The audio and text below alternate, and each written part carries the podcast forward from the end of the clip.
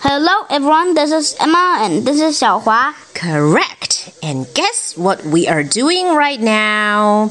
Listen to this, and you know what we're doing right now. 北京老去。他们曾经获得过雅典奥运会的铜牌和2007年亚洲杯的冠军。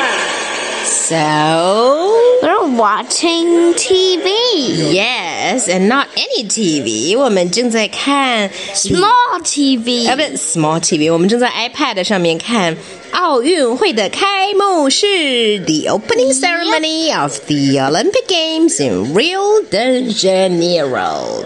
De Janeiro, De Janeiro, De Janeiro, De Janeiro，德吉尼有，这个城市的名字叫做哦德吉尼有。 No 里约热内卢。OK，好，Emma，seriously，我来问你，你知道奥运会是什么 吗？奥运会就是一个运动会，一个运动会，那它为什么叫奥运会呢？要你骄傲的运动下去。啊！ 我的脸上出现了三道黑线。 迟到才对吧？ Maybe，我要奥运会叫奥运会，是因为它的英文叫做 the Olympic 那应 Game，该是奥林匹克运动会。达米斯。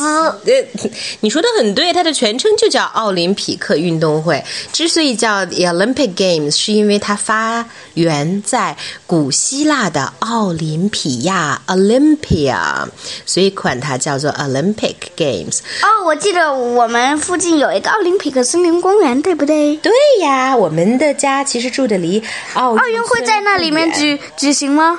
Exactly. Well, the 2008 Beijing Olympic Games was held right there. 在那儿是不是有马拉松跑步 Uh, 比赛？ lots of different games were held there. And mommy was there too to broadcast a lot of games live to my listeners at the time. 哦好吧. ，Why and And at the time, you were only one year old, Emma. 啊？Ah, 啊哈，你只有一岁。好吧，我们现在来聊一聊 Emma 那你还是可以由我帮助我在旁边做一些 baby 闹声。好吧，我们现在来聊一聊跟奥运会有关的一些好玩的事情，尤其是跟开幕式 the 跟骄傲的 opening 运动下去 ceremony 有关的有事关的儿事。情哇哇哇哇哇你知道吗？现代奥运会的创始人是一个法国人，a Frenchman called。呃、b a r o n de Coubertin，他叫做巴拉拜伦·顾拜旦的一个法国人创立拜的伦，是因为他恢复了巴古代奥运会的呃顾拜旦呃古代奥运会的传统。好奇怪的名 And 字。这是一个法国人嘛，法国名字就是这样的 g u b e t o n c u b e t o n c u b e t o n y e a h actually。 Cuckoo 而且你知道吗？他死了之后，他去世之后，after he passed away，his 嗯跟我说过了 body，but our listeners don't know it 我 yet，哦被被埋在了某处，被埋在了瑞士的洛斯。桑，但是他的心脏被埋在了某另一 处。奥林匹亚山上，right？So 为什么是奥林匹克森森林公园 上？ well, the Olympia, the mountain of Olympia was the place that the ancient Olympics was originated from. Ah. 哦 That's why he was buried in two places. Isn't it a bit scary? 把心埋在一个地方，把身体埋在另一个地可方。能是指某种寓意上的吧，他的心就留在了那儿，嗯就是、呃他心里一直想着那儿，但是实际上他被埋在了另一个地方 Yes，对不对？很有可能。I think 但是 you're 他，你 completely 指 right. 的是心脏真的被挖出来了？啊，probably 听上去所以有一点 bloody，对不对？呃，我晕血。嗯嗯，好吧，那我们不谈这个跟鞋有关的事了，我们聊一下本届奥运会。你知道本届呃，这个每一届奥运会开幕式上都要举行一个运动员入场式，so all the、uh, athletes from different countries will walk into the main stadium. And Yeah, and- each country has a someone who who bears their flag for them, the country's national flag. They're called flag bearers. 看现在有一个 flag bearer 正在挥舞着旗帜呢，看到没？你知道中国的看到啦，读者们看 flag bearer 不到，听是谁吗？哇，众们看不到。我猜-对，但是如果他们在看奥运会，他们也可以看到。你知道中国的 flag bearer 是谁吗？刘欢， He's not an athlete，请不要接下来说邓超，谢谢。 我知道是谁了，谁嗯，是你。 ？No, I'm not there at the moment.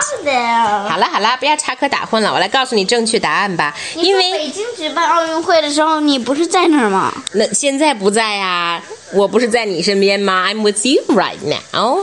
哎 Fine，所以说呢，嗯，一般来讲，做旗手 flag bearer 的人都应该是很高的人，对不对？姚明最好壮一点。Actually，在2008年奥运会上，姚明 was the flag bearer for the Chinese team，but not this time。还是让我揭晓正确答案吧。哦这次的中国队的 flag bearer 的名字叫雷声，也是一个高大的男雷生。声雷声，打雷啊啦 Thunderstorm。 ，Thunder， 而且呢，他嗯、呃他的运动项目是花剑，花剑，花剑，花剑的英文名花字剑小叫吃做 foil。foil 就是那个 tin foil 铝箔纸的那个 foil，脖子，对，花剑是一种比较轻的一种剑，OK。与此相对的是重剑，就叫做 saber。Anyway，这些词嗯那 too 跟铅球 complicated，差不多吧？ Not that heav- heavy, probably. 但是我跟你说的一点有意思的是，在雷声之前，所有的 flag bearers, all the flag bearers were basketball players, What? like Yao Ming and Yi Jianlian. So in all the previous Olympic games, the flag bearers of the Chinese team were basketball players for the Chi- for China. But today, the flag bearer was, was Lei Sheng, and he was a sword player. 哦 So that's the difference Oh, Today? for this time. Yes. OK，嗯、那我再问你一个问题吧，Emma，在这个奥运会的项目里面，你最喜欢哪个项目？就 anyway，也不一定奥运会的项目嘛，because you probably don't know all about these games. 嗯、what sports do you like the most? Do you like to watch the most? 不是 like to play the most. What sports do you like to watch the most? 嗯，中国打日本的，呃，like what? What 网球 game? 网球，OK，这件事情不见得会发生的。不过网球 （tennis） 的确可是奥林匹克项目之一。那我们关注一下网球吧。And so. 哎打招呼嘞，goodbye goodbye。